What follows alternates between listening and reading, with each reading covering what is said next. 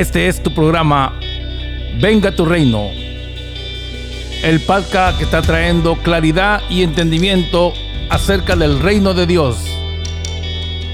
Para manifestar la vida del reino aquí en la tierra. Bienvenidos una vez más. Aquí desde California y el maestro Rebolleda desde Argentina. Osvaldo, muy buenos días. ¿Cómo te encuentras el día de hoy? Buenos días, Carlos. Buenos días a toda la audiencia. Un placer poder estar y compartir este tiempo aquí en Venga tu Reino. Así es, amados oyentes y maestro Rebolleda, hemos estado hablando acerca de la cultura del reino y hemos cubierto prácticamente bastante de tu libro que se llama La cultura del reino y hoy vamos a finalizar, hoy vamos a cerrar esta serie acerca de la cultura, hablando de la cultura religiosa y de la cultura o de la verdadera cultura del reino. Uh, maestro, ¿qué, ¿cómo queremos comenzar esto? Esta dinámica que Dios nos permite poder uh, salir al aire y usar esta plataforma para poder compartir con los hermanos todas estas verdades que están trayendo libertad, revelación y entendimiento acerca de las cosas del reino de Dios. Bueno, hemos estado analizando en los últimos programas este, basado un poco en este libro, pero eh, fundamentalmente tratando de comprender la importancia de la cultura en la vida de los seres humanos, porque no es otra cosa que aquello que se ha sembrado y que luego se manifiesta de muchas maneras diferentes. Y eso lo hace muy trascendente. La cultura es sembrada desde la educación en nuestra casa, desde los ámbitos de convivencia en la sociedad y nuestro país, nuestra forma, nuestro entorno, va formando y va forjando una cultura. Por eso traté de analizarla en el libro, porque en Cristo nacemos de nuevo y pasamos a ser ciudadanos del reino de los cielos. Tenemos doble ciudadanía y esa doble ciudadanía genera una doble cultura. Indudablemente una de las dos culturas va a prevalecer. Ninguna se va a ir definitivamente, es decir, la cultura que hemos adquirido en, nuestro país, el idioma, las formas, eh, no se van a ir definitivamente, pero Pablo dice que debemos despojarnos de la vieja naturaleza que está viciada, y también dice la palabra que en Cristo no hay varón ni mujer, ni judío ni griego. Lo que está diciendo no es, una cuestión cultural, sino poder ser ciudadanos de un mismo reino. Maestro Rebolleda, gracias por esa aclaración, pero entonces quiere decir de que la cultura que nosotros hemos heredado, ya sea de nuestro contorno, de nuestros padres y todo, pero hay una cultura dentro de las iglesias cristianas, que yo he podido observar y también he sido de alguna manera participante al principio, eh, cuando uno empieza a ir a las congregaciones, hay una cultura religiosa que es un sistema de actividad humana compuesto por creencias y prácticas acerca de esto. Ah, ¿Qué nos puedes decir? Porque esto genera una cultura que es bien fuerte dentro de las iglesias. Bueno, justamente esa formación que se va dando a través de la convivencia, a través de los grupos, se va, generando una manera de pensar y una manera de vivir. Yo le llamo a la cultura que se vive dentro de las congregaciones una subcultura evangélica, que en realidad no es la cultura que Dios propone a través de la vida de reino, porque la vida de reino contrasta contra la vida religiosa. Y bueno, yo lo he eh, expresado y enseñado también en otros libros y en otras escuelas. claramente la diferencia entre religión y reino. En realidad son dos cosas totalmente distintas y te diría opuestas. Lamentablemente para muchos, este, a veces incluso cuando se hace una estadística, se nos encasilla dentro de lo que se llama religión, pero la religión, eh, si lo buscamos, la definición de la palabra religión, es un sistema de actividad humano compuesta por creencias y prácticas acerca de lo considerado como divino. Pero eso no es lo que vino a establecer Jesucristo. Él no vino a establecer una nueva religión, él vino a establecer un reino. Ah, maestro, tú dices entonces en tu libro que la gente que es bañada por esa subcultura evangélica o religiosa, se llenan de actividad, pero realmente carecen de la vida del reino, carecen de la vida del Hijo, carecen, aunque nosotros, la mayoría de personas, vamos a las congregaciones, decimos que somos salvos y que la gracia, pero en esa actividad, en esas maneras de vivir, liturgias que existen en las congregaciones, tú dices de que ahí carece de falta de intimidad con Dios. Bueno, eh, aunque la tenga, si, si lo que eh, si mira las cosas de manera natural y cree que la vida del reino está basada en ciertas liturgias que podemos desarrollar en una reunión, eh, bueno, directamente hay un desenfoque ahí. La, palabra religión, si la analizamos, y, trato de, hacer una base con esto, porque debemos darnos cuenta que la práctica religiosa es una práctica de conductas, de, cosas que se hacen, pero que en realidad pueden estar totalmente vacías de contenido. No es que estén mal, el problema es si realmente está siendo esto vivificado, si la vida del espíritu está detrás de todo lo que podemos hacer en una reunión. No es que está mal congregarnos o cantar o compartir la palabra o hacer las cosas que hacemos en una reunión o dentro de una congregación. Todo eso está bien. El tema es que eso puede manifestar hechos y no necesariamente la vida. la cultura del reino está basada en la vida de Cristo que fluye a través de nosotros, en un dar fruto, en un cambio de valores, en un cambio de pensamientos y de actitudes, en un conjunto de conceptos que manifiestan la persona de Cristo. En cambio, la religión eh, o la práctica religiosa puede manifestar un tipo de conducta que nos da una cierta identidad, pero lo hace con cada uno de los que practica una religión en distintos grupos o secta. Por ejemplo, las, eh, los hechos, las actitudes o las liturgias de un budista, de un hinduista, de un testigo de Jehová o incluso de un católico romano, manifiesta y lo identifica dentro de ese grupo y, y manifiesta una cierta característica. Nuestro error sería hacer algo distinto y también identificarnos con eso creyendo que eso eh, es la vida de reino. La vida de reino es mucho más que eso. Eh, la vida de reino está basada en Cristo, no en algunos hechos que podemos realizar si esos hechos carecen de vida. Por eso debemos tener mucho cuidado. Así es, amados oyentes. Y en este momento lo que vamos a hacer, maestro Rebolleda, uh, las personas que están escuchando y van a creer de que nosotros estamos en contra de todas las actividades y las liturgias que tienen las congregaciones. Y lo que vamos a hacer es que vamos a separar una cosa con la otra para poderle explicar de la mejor manera y que haya un entendimiento lo que el maestro está hablando, lo que es la vida del reino, esa cultura del reino, porque aún Jesucristo ah, tuvo su mayor lucha con este tipo de gente en su tiempo, maestro. Claro, por eso eh, trato de, de, separar un poquito y de que podamos encontrar la vida espiritual que realmente Dios propone y los hechos que a veces carecen de esa vida. Eh, justamente en la época en que Jesús se manifestó en carne, sus mayores enemigos, este, críticos o detractores eran justamente religiosos, hombres eh, fariseos, maestros, escribas, intérpretes de la ley, hombres que conocían muy bien las escrituras y que eran apegados no solo a, guardar la ley, lo cual estaba bien, sino que eran apegados a todas las liturgias de celebración que tenía el pueblo de Israel. Sin embargo, carecían de la revelación. La primera vez que lo, ven a Jesús, eh, lo único que intentan es matarlo, es decir, había un instinto asesino detrás de todas esas liturgias piadosas, de esas ropas que se ponían, de esas oraciones que hacían. Detrás de todo eso había un instinto eh, violento y, ese instinto violento terminó llevando a Cristo a la cruz. No nos olvidemos que los, los que lo acusaron falsamente, es decir, pusieron falsos testigos para acusar a Cristo, fueron los religiosos, no fueron los romanos.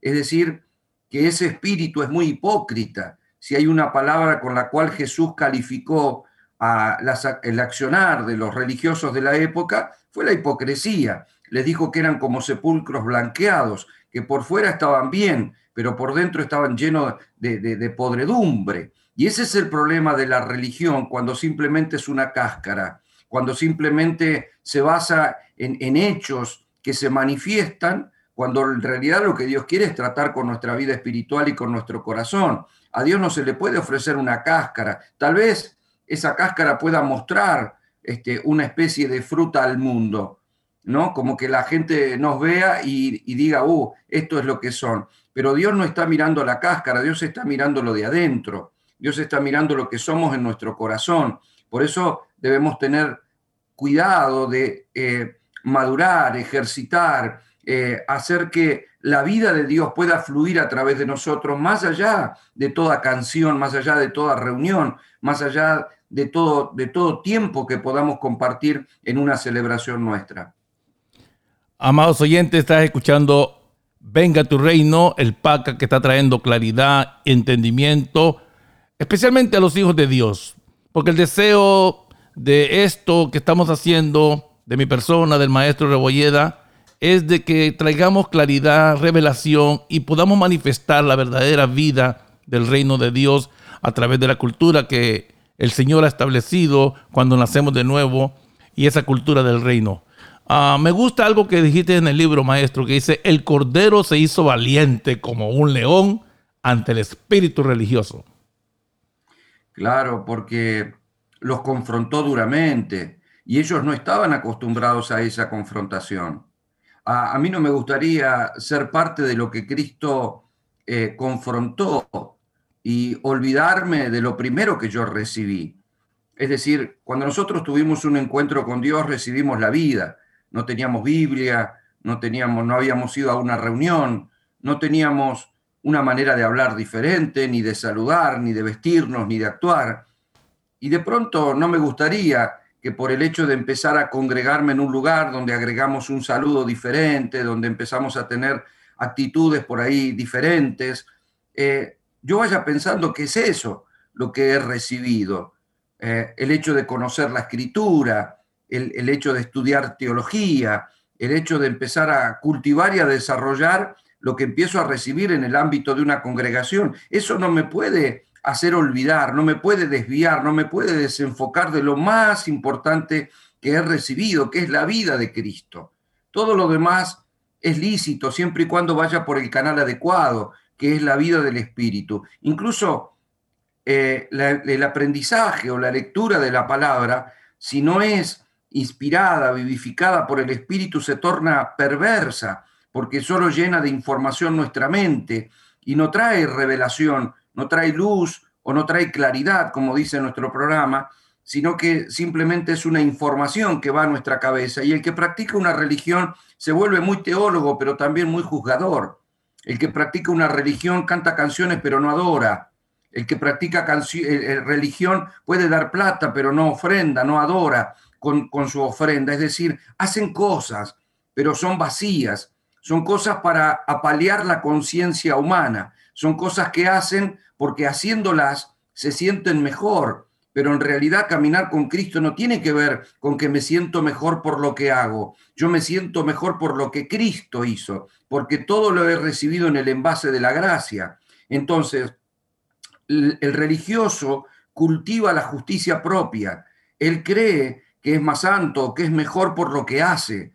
En cambio, el reino eh, eh, alaba, adora y exalta el nombre del Señor porque sabe que todo le fue otorgado por la gracia. Disfruta la gracia por haber recibido todo en Cristo Jesús. Luego hacemos, pero lo que hacemos es el resultado de lo que somos.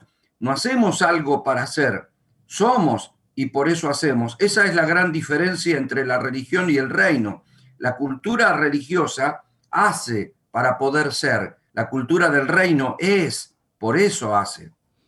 Maestro, esto es bien delicado y profundo porque tú dices en tu libro de que realmente esto puede influir aún en los escogidos y lo hizo también en los apóstoles en el tiempo cuando ellos estuvieron aquí en la tierra. Es algo bien que nos hace nosotros también vulnerables, ¿no? Claro que sí, porque tuvieron que tener cuidado de eso.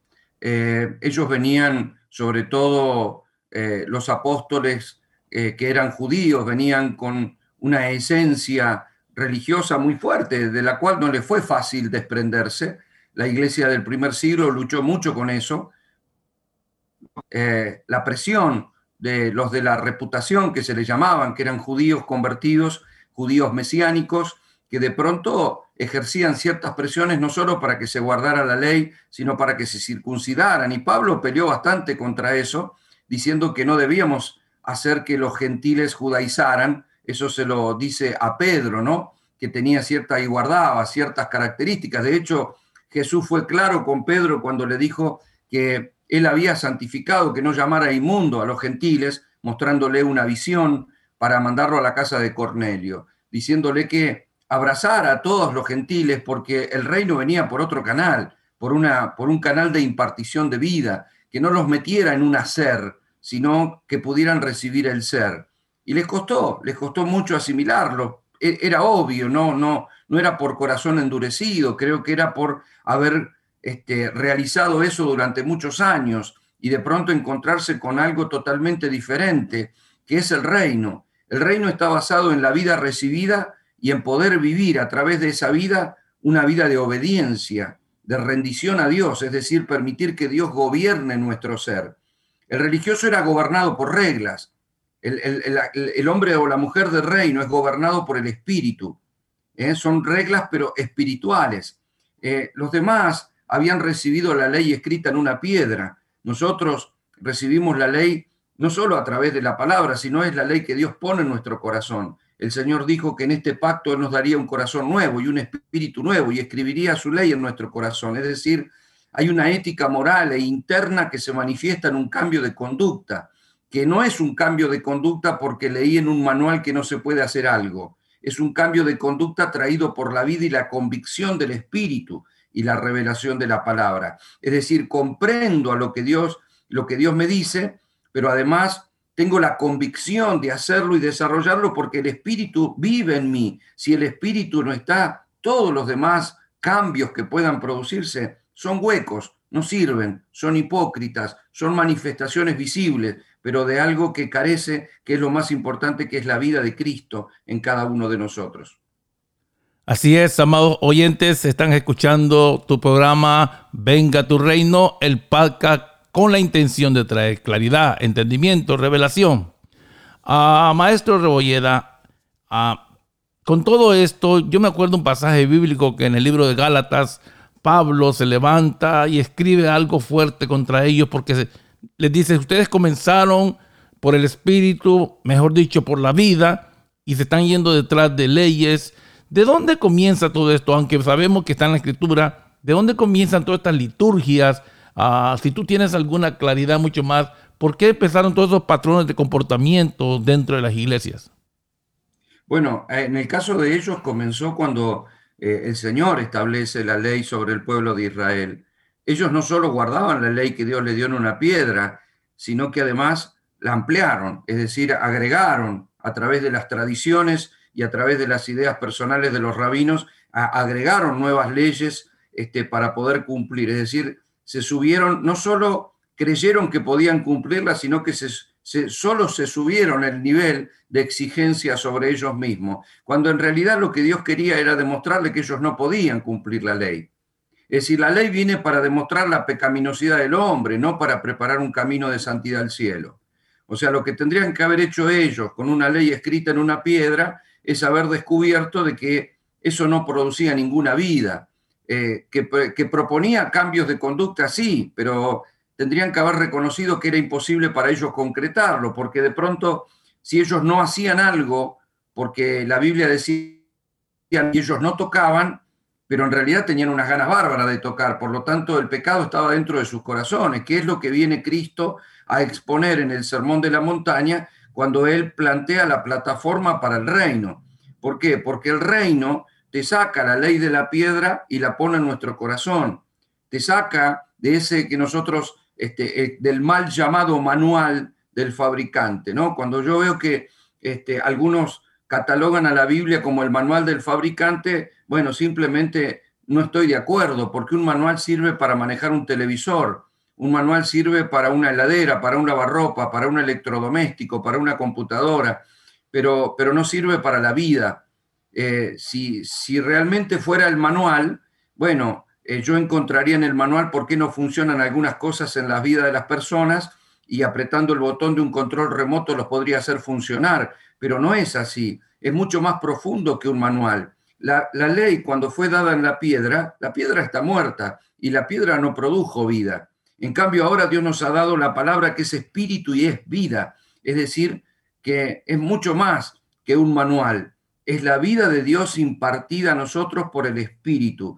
Y, eso que tendría que haber reconocido el pueblo de Israel, eh, es decir, ellos tendrían que haber dicho, Señor, no podemos. Entonces el Señor le hubiese presentado la nueva alternativa, que es la vida de Cristo, es morir para nacer en Él, es poder desarrollar la vida nueva. Pero ellos creían que eran justos por lo que hacían, en lugar de reconocer su incapacidad. Entonces siguieron anclados en esa justicia propia de que, bueno, Dios me lo exige, yo lo haré, cuando en realidad tenemos que abrazar la gracia de que Él lo hizo y por eso lo recibimos. Y que si algo hacemos es por la gracia divina de habernos capacitado con su Espíritu Santo que nos da todo. No solo nos trajo convicción, sino que nos lleva a toda verdad y justicia, nos hace saber las cosas que han de venir, nos convence de pecado, de justicia y de juicio. Todo lo hace la vida del Espíritu en nosotros. Sin esa vida del Espíritu no hay cultura del reino, hay cultura religiosa. Maestro, y muy bien la explicación, pero eso fue en el tiempo de ellos. ¿Qué pasó? Porque nosotros recibimos la muerte, la crucifixión, la muerte, la resurrección de Cristo, salta de nuevo a la vida, se rompen esas leyes en las piedras que, de corazones endurecidos. Entonces, ¿cómo entra en toda esa liturgia para el tiempo de nosotros? Porque siempre hubo gente que se acercó o se sumó a, la iglesia sin estar convertidos. Es decir, la conversión tendría que ser eh, el, el ticket legal de entrada a la vida del reino. Pero bueno, no se puede impedir que personas lleguen y que simplemente crean que están este, convertidos cuando en realidad están practicando una religión, como cualquier persona, no sé, como un testigo de Jehová que no tiene la vida del Espíritu, pero conoce la palabra, va, canta canciones, se reúne, predica en la calle, da una ofrenda, eh, hace todo, pero, pero lo hace superficialmente. La iglesia del primer siglo era una iglesia muy pura, porque era una iglesia perseguida. Y si no tenías la vida, bueno, de ninguna manera podías desarrollar tanta hostilidad y tanta presión, este, o enfrentar tanta hostilidad y tanta presión como la de la época. Aún así, dentro de sus conciencias, sobre todo en el judío, todavía venía este, un poco de toda esa, costumbre de la ley. Ahora, la iglesia se estaba desarrollando de una manera bastante sana en ese aspecto, porque la vida del espíritu era muy fuerte, es decir, la impartición espiritual había sido muy fuerte.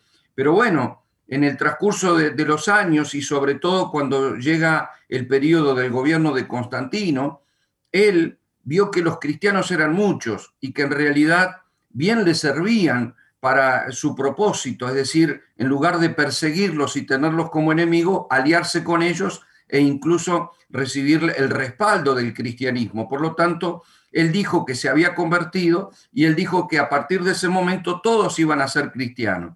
Eso es lo peor que pudo pasar, porque ese que todos somos cristianos hizo que se sumara un montón de gente que en realidad no era cristiana. Es decir, ese es uno de los males del catolicismo de Roma, que bautizan a los niños cuando nacen y que la mayoría de las personas dicen soy católico, pero no practico. En realidad no están convertidos. Es decir, fueron anotados en una religión. Y, y lo digo esto con autoridad y no como crítica, sino con autoridad porque yo estuve ahí. Es decir, a mí de, niño me bautizaron como católico y yo siempre decía, yo soy católico, pero en realidad nunca había practicado la fe. ¿Por qué? Porque no estaba convertido al cristianismo, solamente había sido anotado y asumí que era cristiano. Pero nada más. ¿Eso por qué se torna perverso? Bueno, porque Constantino empezó a organizar el Estado, incluyendo al cristianismo, él tuvo la revelación de la cruz como símbolo del cristianismo, él fue el que lo incluyó. Hasta ese momento la iglesia se identificaba con la figura de un pececito, pero a partir de ahí fue incluido como este, el símbolo visible del cristianismo. Incluso hubo guerras en las cuales se levantó la cruz como el estandarte de victoria, para que, porque entendió Constantino que, que pelear una guerra santa poniendo a Dios como el estandarte hacía que los soldados sean mucho más valientes, que no tuvieran temor de perder su vida en el campo de batalla.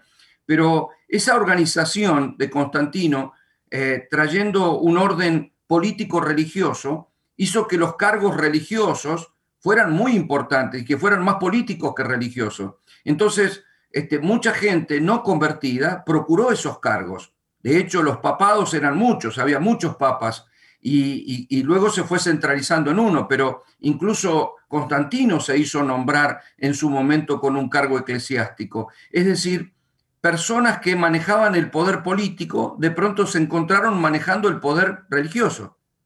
Y eso fue lo que hicieron, empezaron a, a organizar la religión edificando nuevos templos, cuando ya Dios había abolido el, templo, empezaron a edificar catedrales, metieron la idolatría, empezaron a poner liturgias, empezaron a hacer del cristianismo una religión absoluta y plena, diferente, absoluta y plena, que hoy la vemos en el catolicismo de Roma claramente, hasta que, bueno, luego en recién en la época de Lutero llegó la reforma y pudimos salir de ahí pudimos salir, pero cuando a través de los reformadores pudimos salir de ese sistema religioso, bueno, no salimos completamente. Algunas cosas pasaron también a la iglesia evangélica y, bueno, indudablemente hoy tenemos que seguir despojándonos de algunas cosas que todavía no terminaron de reformarse. Por eso la importancia de la reforma hoy en día.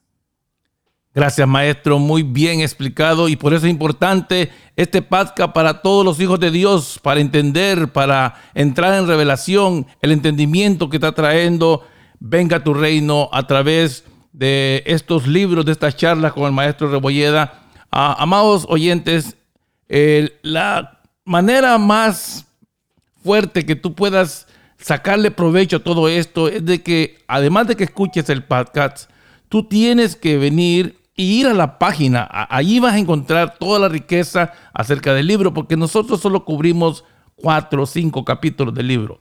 La dinámica de esto, para que tú puedas entender todo esto, es que escuches el podcast, vayas a la, a la página del maestro Osvaldo Rebolleda, tengas tu escritura, la Biblia, compruebes de que lo que se está hablando está escrito de una manera que el Espíritu Santo te traiga claridad. Porque hemos visto el poder de penetración que tiene la cultura de la religión. Lo hemos visto, eh, el maestro Rebolleda nos está enseñando, y eso no queda en ninguna duda. Porque cuando el enemigo quiere que algo sea impartido para el hombre o sobre el hombre, no lo va a hacer vestido de rojo ni nada de eso, ni con un tridente. Lo va a hacer a través de la cultura. Y eso hay que entenderlo. Y por eso te invito yo a que tomes provecho de esto, de esta plataforma que Dios ha abierto. Escuchar los podcasts, ir a la página del maestro Rebolleda, tenga tu escritura, tu Biblia, para que compruebes de que aquí las cosas que se están diciendo es para el beneficio de los hijos de Dios y para traer claridad y entendimiento. Bueno, todos sabemos entonces ahora, maestro Rebolleda, que Jesucristo no vino a establecer ninguna religión ni nada, sino que Él vino realmente a establecer el reino, Basilea, el gobierno de Dios aquí en la tierra. Háblanos de esta fascinante cultura del reino, cómo el Señor la introduce, porque nos trasladó de las tinieblas a su luz, al reino admirable de nuestro Señor Jesucristo. Bueno, justamente vos lo mencionaste, Carlos, la palabra reino es la palabra basileia y significa gobierno. Creo que una de las maneras más claras de poder entender el reino es eh, justamente eh, quitar esa palabra reino eh, por un momento, solo por un momento, y, poner gobierno. ¿Para qué? Bueno, nosotros que no nos hemos criado en una monarquía, entendemos fácilmente la palabra gobierno, pero reino es un poco lo que hemos visto en las películas, el rey sentado en el trono y suena un poco eh, a, un palacio, a un séquito, a, a un poder, pero no terminamos de comprenderlo. La palabra gobierno la usamos para todas las cosas, ¿verdad? Y, eso es lo que vino a establecer Jesús, un verdadero gobierno de Dios sobre los hombres, que en definitiva era lo que Adán había perdido. Adán perdió el gobierno divino porque determinó gobernarse solo, y al gobernarse solo no se dio cuenta que quedó bajo el gobierno de las tinieblas. Lo que hizo Cristo fue reconciliarnos con el Padre y sacarnos de ese reino de las tinieblas y, como bien dijiste, trasladarnos al reino de su amado Hijo, es decir, al gobierno de Dios. Incluso cuando nosotros leemos el Padre Nuestro o, oramos mencionando el Padre Nuestro, decimos, venga a nosotros tu reino, hágase tu voluntad aquí en la tierra como en el cielo. Lo que estamos diciendo es, venga a nosotros tu gobierno. acá en la tierra como tú gobiernas el cielo. Y nosotros sabemos que el gobierno en el cielo es absoluto y pleno. En el cielo todo está bajo el gobierno de Dios y todo funciona obviamente de manera celestial. La única vez que se sublevó alguien contra el gobierno de Dios en el cielo fue expulsado, que fue Satanás y la tercera parte de los ángeles que se sublevaron contra el gobierno de Dios. Entonces, en el cielo se, combatió esa revuelta, fueron expulsados este, aquellos que se levantaron este, en, una, en una rebelión y el cielo sigue siendo gobernado perfectamente por Dios. Cuando miramos la tierra, vemos que no, vemos que el mundo entero está bajo el maligno, que la gente está gobernada por patrones de pensamiento y patrones de conducta que son perversos, diabólicos, ¿no? Que es la sabiduría llamada humana, pero que está sembrada por un montón de iniquidad y por un montón de pensamientos que son directamente diabólicos, como dijo Santiago, ¿verdad? Una sabiduría humana, animal, carnal y diabólica. Entonces, eso es lo que hace una sociedad que le cuesta mucho avanzar, que destruye la naturaleza, que ha crecido la ciencia pero no la moral, que ha crecido la inseguridad, que ha bajado lineamientos ideológicos que son perversos y destructivos para la familia y el bienestar de los seres humanos. Eso que estamos viendo en el mundo bueno, ese es el reino de Satanás, ese es el reino de las tinieblas. Pero el reino que Dios propone es un reino en el cual los seres humanos, doblegados al Señor por la gracia y la obra del Espíritu y la revelación de la palabra, determinamos, ¿eh? determinamos estar bajo la voluntad perfecta de Dios. Queremos hacer su voluntad. ¿Por qué? Porque reconocemos que nosotros no podemos solos, que las decisiones nuestras no son buenas, no queremos pensar de manera independiente como trató de hacerlo Adán, porque fue destructivo su manera de pensar, porque libertad verdadera viene por la revelación de la verdad y no por hacer lo que yo quiero hacer. Adán tal vez pensó que era libre, ¿no? Cuando dijo, bueno, yo de ahora en más voy a hacer lo que se me da la gana, yo voy a saber lo que está bien y lo que está mal, pero solo sabemos que cayó en cautividad y toda, toda la, creación se conmocionó por eso. De hecho, sus hijos este, él tuvo un hijo asesinado, un hijo asesino que se convirtió en el primer homicida de la humanidad. Eso es lo que generó el pensamiento independiente. Ahora, así está el mundo, ¿verdad? Gente que quiere hacer la voluntad de ellos y no la voluntad de Dios. Nosotros no, nosotros vivimos reino y queremos hacer la voluntad de Dios. Queremos una familia a la manera de Dios, una economía a la manera de Dios. Queremos vivir, pensar, actuar a la manera de Dios. Que Dios dirija nuestros pasos, que Dios nos diga por dónde, que Dios nos enseñe a pensar, que Dios nos diga lo que es bueno y lo que es malo. Nosotros queremos obedecer. A veces no entendemos todo, pero sabemos que en la obediencia está la bendición. Y si Dios dice no toque, no toque. Dios sabrá por qué no toque. Dios no está pensando mal, no está dándonos algo y prohibiéndolo que lo disfrutemos como los demás creen, sino que nos está aconsejando como Padre, nos está guiando y nosotros nos estamos dejando guiar. Esa es la vida y esa es la cultura del reino. Excelente, amados oyentes. El reino de los cielos es entonces el gobierno divino porque la escritura, la Biblia dice que el reino de Dios no es comida ni bebida, sino justicia, paz y gozo en el Espíritu Santo. Así que tú puedes ver enumerado las bases del reino, la justicia, la paz, el gozo en el Espíritu Santo. O sea que vivir en justicia no es vivir en nuestras buenas obras, sino vivir en Cristo, porque solo Él es nuestra justicia. A comprender la gracia, viviremos en paz y vamos a alcanzar esa paz que sobrepasa todo entendimiento. Vamos a tener gozo verdadero. Maestro, ¿tú crees que todas esas cosas, por leer nomás la historia o la vida de Jesucristo, también se aprende? ¿O hay algo más profundo? Porque hay mucha gente que sabe que Jesucristo nació en Belén y todas esas cosas, pero hay algo mucho más profundo que solo leer nada más la historia. Claro que sí, por eso justamente tu mención de la gracia es el portal a la vida del reino. Eh, es, la gracia de Dios que nos imparte la vida y la vida, como dice Juan, es la luz de los hombres.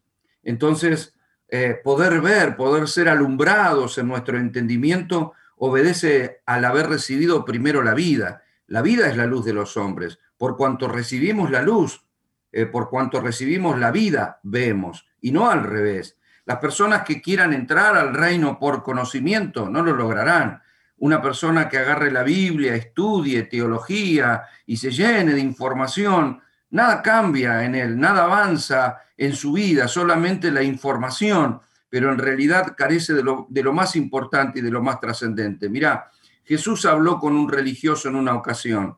Un religioso se acercó a él de noche porque tuvo miedo de ser visto por sus pares, mostrando un poco también la hipocresía que rodeaba a todos los religiosos. Y le dijo, yo veo que Dios está con vos por las cosas que vos haces, y yo quisiera también recibir esa vida de reino. Y Jesús le dijo que para poder ver el reino tenía que nacer de nuevo. Y esa persona fue Nicodemo, ¿no? Y Nicodemo como maestro de la ley dice, pero ¿acaso tendré que entrar en el vientre de mi madre para volver a nacer? O sea, veamos que en la mente de ese hombre empezó a imaginar la posibilidad de meterse nuevamente en el vientre de su mamá. Jesús le dice, sos maestro de la ley y no sabes esto.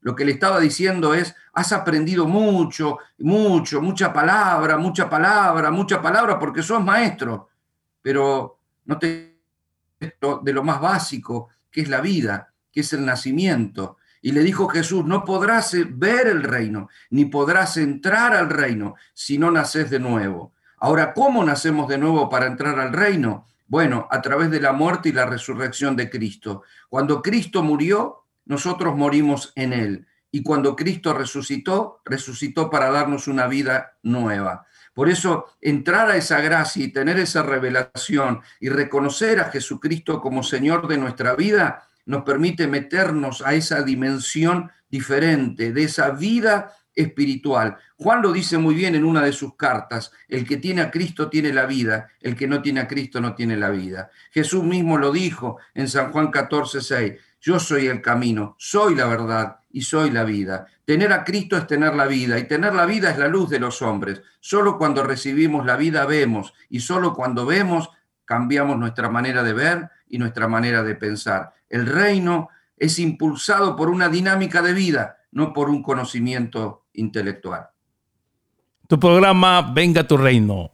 Ah, maestro, tú pones ciertas cosas en tu libro ah, y lo dejas bien claro ahorita en este momento.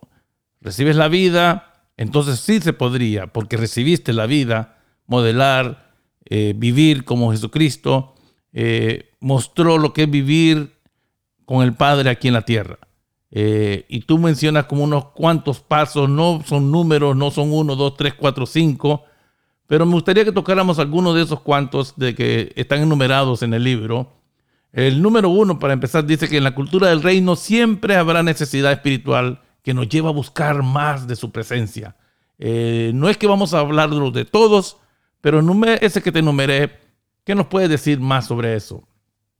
Bueno, eh, yo saqué ejemplo del Sermón de la Montaña, porque en realidad el Sermón de la Montaña es, es, mucho más profundo de lo que simplemente leemos en las Escrituras. Y lo que encontramos ahí es que Jesús trasladó, de alguna manera, dimensionó la ley, la palabra de Dios, que es la voluntad de Dios, la sacó de la piedra al exponer a los religiosos llevándole la ley a meterla en su corazón, a decirles que esto era una cuestión de vida, que no era una cuestión de comportamientos, que era una cuestión de vida. Y, esa vida se alimenta de más vida. Es decir, la característica de, una, de un religioso tal vez es el hacer más cosas. La característica de un hombre, una mujer de reino, es mayor profundidad con Dios, ese querer mayor comunión, porque sabemos que Dios es nuestro combustible. Sabemos que Él es él es el que nos alumbra, Él es el que nos imparte, Él es la fortaleza, Él es todo para nosotros. Por eso en la cultura siempre habrá una necesidad espiritual y una dependencia espiritual. Adán, volviendo y, mencionándolo una vez más, se independizó. Y esa independencia, ese yo vivo solo y yo dependo de mí y yo ahora sé lo que está bien y sé lo que está mal, le trajo terrible perjuicio a la humanidad. El reino es todo lo contrario, es volvernos dependientes. Y esa dependencia tiene una característica fundamental, que no la tiene el religioso, porque el religioso está afincado en el orgullo de sus actos, pero el hombre o la mujer de reino está, desarrolla su vida espiritual a través de la humildad, porque humildad es la que permite el gobierno de Dios sobre nuestra vida, pero el religioso está afincado en el orgullo porque está basado en sus hechos, Él cree que es justo por lo que hace y por tal motivo merece. La persona del reino simplemente cree que recibe, es un agradecido de la gracia y de pronto es humilde porque se deja llevar. Jesús dijo, aprende de mí que soy manso y humilde de corazón y dejarte guiar, porque de esa manera encontrarás descanso para vuestra alma. El religioso generalmente está turbado con sus actividades. La persona del reino tiene paz en su corazón porque simplemente se deja guiar, no entiende todo el camino. Es como eh, de pronto un caballo que uno va guiando y el caballo no sabe a dónde va, solo se deja guiar por aquel que lo doma, por aquel que lo va conduciendo y, simplemente camina por donde aquel que lo lleva va.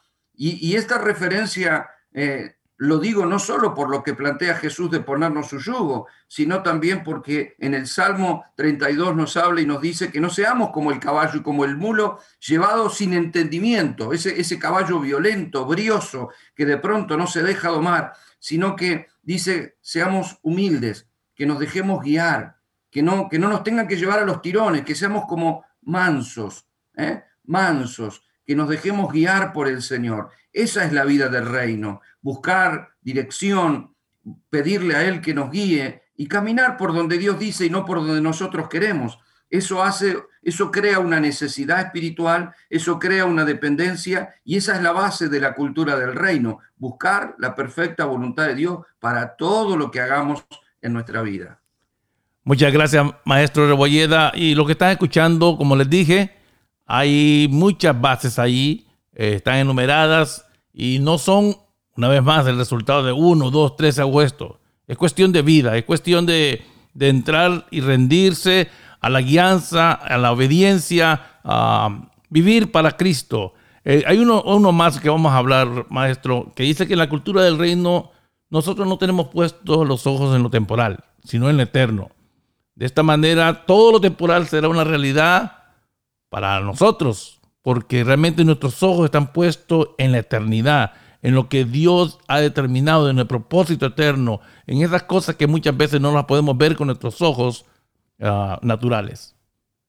Claro, porque el reino nos enfoca en esa dimensión, es decir, que podamos ver las cosas de manera espiritual, por lo tanto la vemos en una dimensión de eternidad y en una proyección que va más allá del tiempo temporal de nuestra carne. Pablo plantea esto diciendo que él vivía una tribulación, pero que esa pequeña tribulación momentánea producía en él un mayor y enorme peso de gloria, porque él no miraba lo que se ve, sino lo que, lo que no se ve, porque lo que se ve es temporal, lo que no se ve es eterno. Por eso Pablo decía, por fuera me estoy deteriorando, es verdad, estamos cada vez más viejos, pero por dentro nos vamos renovando de gloria en gloria. Los, los hombres y mujeres del reino no es que no estamos apegados a nada aquí en la tierra, es decir, no es que no tenemos afecto, no es que no queremos tener una hermosa casa, tener un auto, tener un trabajo, tener un bienestar. Eh, el que rechaza esas cosas es más un religioso que una persona del reino. Las personas del reino no tenemos problemas con todo eso, todo eso es disfrutable. Es disfrutable un paseo, una buena cena, este, el amor con su esposa, eh, la, vida de familia, el disfrute de un paseo, de, de, un viaje o de una fiesta. No tenemos problema con esas cosas. Hay que, el verdadero gozo es el gozo del espíritu y todo lo demás es disfrutable. La palabra dice, come tu pan y bebe tu vino con alegre corazón porque tus obras ya son agradables a Dios, porque las vivimos en Cristo. Por lo tanto, no es que no salimos del mundo, no es que no nos importa nada, no es que no, este, no cuidamos nuestro cuerpo o que no nos compramos una linda ropa. Todo es lícito y todo está bien, pero nuestro verdadero enfoque es espiritual. Eso nos trae la paz y la certeza de saber que nuestra ancla está en el cielo y no en la tierra y que esa proyección eterna la tenemos dentro de nuestro espíritu. Por lo tanto, eso te trae paz. La gente sin Dios solo tiene sus ojos en la tierra, por lo tanto su felicidad solo se basa en el tener, en lo que hace, en lo que tiene, en lo que alcanza, y, además sufre eh, eh, esa incertidumbre de qué va a pasar si me muero. Y saben que se están poniendo viejos y de pronto pueden tener mucho dinero, pero no saben qué hacer para retener la juventud y la juventud se les va igual como el agua entre las manos. Y, y eso los desespera. La gente del reino simplemente sabe que eso va a pasar. Y no es un problema para nosotros, porque Dios nos va a dar un cuerpo glorificado, un cuerpo nuevo, tenemos una vida eterna. Es decir, hay cosas que van a pasar, estaciones que tenemos que abandonar algún día, pero nosotros estamos pensando en algo mejor. Somos como la oruga que sabe que será mariposa. Estamos pensando que el cambio será para bien. No estoy pensando en que pierdo, uh, quiero ser por siempre una oruga. No, yo sé que voy a volar en la eternidad, que Dios nos dará un cuerpo eterno, glorificado. Pablo dice, una sola cosa hago, busco hacer aquello por lo cual fui asido y ser semejante a Él en su muerte. Nosotros tenemos una esperanza mayor que las cosas terrenales. Ahora disfrutamos, disfrutamos una buena comida, disfrutamos un paseo, disfrutamos tiempo, disfrutamos lo que hacemos, pero por sobre todas las cosas disfrutamos ya lo eterno, porque ya está instalado en nuestro ser y es mucho más grande y mucho más glorioso que todo lo que nos pueda ofrecer este mundo. Excelente, amados oyentes, tu programa Venga tu Reino. Es el podcast que está trayendo claridad y entendimiento. Y como lo expliqué al principio del programa, la dinámica es, escuchas el podcast, puedes ir a la página del maestro Rebolleda, ahí hay mucha riqueza, más de 85, 86, 87, bueno, es como más y más y más porque el Señor le ha dado el don de escribir al maestro Rebolleda y de compartir también con nosotros. Eh, pero quiero, ya que estamos quedando los últimos minutos del programa, que, porque estamos cerrando, este es el cierre de toda la que comenzamos en el mes de julio acerca de la cultura. Déjame resumir algo que está aquí en el libro también. Dice que la cultura es la riqueza de los pueblos. La cultura es un saber del que uno no necesita acordarse, solo fluye espontáneamente. Así es la vida del reino. Fluye espontáneamente. La cultura del reino se, se manifiesta de varias maneras. Y es como me dijo el maestro Rebolleda ah, al principio cuando comenzamos con esta idea, es que todo está conectado, Carlos me dijo, todo. Mira, ahora aquí dice que la cultura al manifestarlo, manifestamos los valores. Y acabamos de terminar nosotros el libro de los valores del reino. Pero los valores compartidos son una característica que define una cultura y una nación. Maestro, una vez más, háblanos acerca de los valores ya dentro de entendiendo lo que es la vida del reino, de la cultura del reino. Es que a través de la, de la vida espiritual que recibimos, de esta proyección eterna, de esta revelación de la verdad, nuestros valores cambian, son modificados, le dábamos valor a lo que ahora ya no valoramos tanto, ¿no? O sea, todo es trastocado. Lo que teníamos por importante nos dimos cuenta que no era tan importante y lo que no consideramos importante ahora es trascendente en nuestra vida. la palabra valor viene de aquello que vale, que tiene realmente no un precio, pero sí una estima sobre nuestra vida. Y todos los valores han sido trastocados. Por eso, cuando analizo el trasfondo de la cultura, no solo veo los valores, sino las prioridades nuestras prioridades son cambiadas. Antes le dábamos prioridad a algunas cosas que ahora no. Ahora la prioridad es el Señor. Eh, Dios es lo primero. Cuando un cristiano es un cristiano del reino, nunca dirá que no tiene tiempo para Dios. No tendrá tiempo para otras cosas, pero para Dios, que es el dador del tiempo siempre, porque Él es el rey. Él es el, el, que merece lo mejor de nuestro tiempo, lo mejor de nuestros pensamientos, lo mejor de nuestra fuerza, lo mejor de nuestro ser. Nuestras prioridades cambian. Cambia nuestra conducta por causa de la revelación de la verdad, porque ya no somos independientes, sino dependientes. Y por cuanto tenemos humildad y nos dejamos guiar, entonces nuestras conductas, nuestros hechos cambian. No cambian los hechos para ser, sino que porque somos, cambiamos nuestra manera de hacer. Cambian las celebraciones. Antes celebrábamos ciertas cosas que consideramos importantes y de pronto dejábamos todo por ciertas fiestas Hoy celebramos al Rey, hoy celebramos la vida de Cristo, alabamos, adoramos, cantamos, nos gozamos en la presencia, en la vida y en lo que Dios nos ha dado. Eh, antes lo hacíamos en fiestas, lo hacíamos en bailes y nos lograba poner felices por un momento. Ahora es un gozo interno, es una adoración que viene, eh, la adoración verdadera es la expresión que sale de un corazón enamorado. La canción puede ser interpretada por cualquiera. Tal vez el enamorado fue el que la escribió. Una canción de amor fue escrita por alguien que tal vez sufrió o, disfrutó el amor y por eso escribió una canción y luego la cantan muchos otros intérpretes que ya no están enamorados, pero la cantan y la canción es linda. Dicen algo, pero no están sintiendo ese algo. Nosotros no, nosotros cantamos porque es la expresión de un corazón que ama y celebramos la vida, celebramos lo que antes no celebrábamos, Yo ahora estoy en un paisaje, ante una montaña, ante un árbol, ante una flor, y realmente celebro la gracia de que Dios haya creado semejante cosa tan hermosa. Cuando veo este, esos videos de, de animales y de la naturaleza, me gozo en el Señor, celebro la vida en la tierra, celebro la vida de los pájaros, celebro este, la creación hermosa de Dios, porque lo veo reflejado a Él en su creación. Antes no lo veía, ahora sí, mi celebración cambió, cambió nuestra moral, nuestro estándar de moral ha cambiado, nuestra manera de pensar y nuestra manera de vivir, han cambiado nuestras relaciones interpersonales, familiares. Tal vez no éramos buenos padres o no éramos buenos hijos o no éramos buena gente, pero si no éramos, ahora sí, porque la vida de Cristo empezó a trastocar todo, cambió nuestra manera de ver a las personas, de amar al prójimo, de, demostrar el amor a los seres queridos, de honrar a nuestra esposa, de impartir y cuidar a nuestros hijos. Ha cambiado nuestra manera. Nuestro vestido ya no tiene que ver con la moda ni con las cosas que nos ponemos, sino con las blancas vestiduras que hemos recibido en Cristo. Nuestros alimentos ya no son solo el asadito que nos comemos, lo cual está bien, sino que nos alimentamos de la palabra de Dios, que nos alimentamos de la vida del Espíritu. Nuestra conducta social ha cambiado y debemos manifestarlo a través del fruto del Espíritu, que es amor, paz, paciencia, gozo, confianza, mansedumbre, templanza. Eso cambia también nuestros estándares. Todo es trastocado en el reino.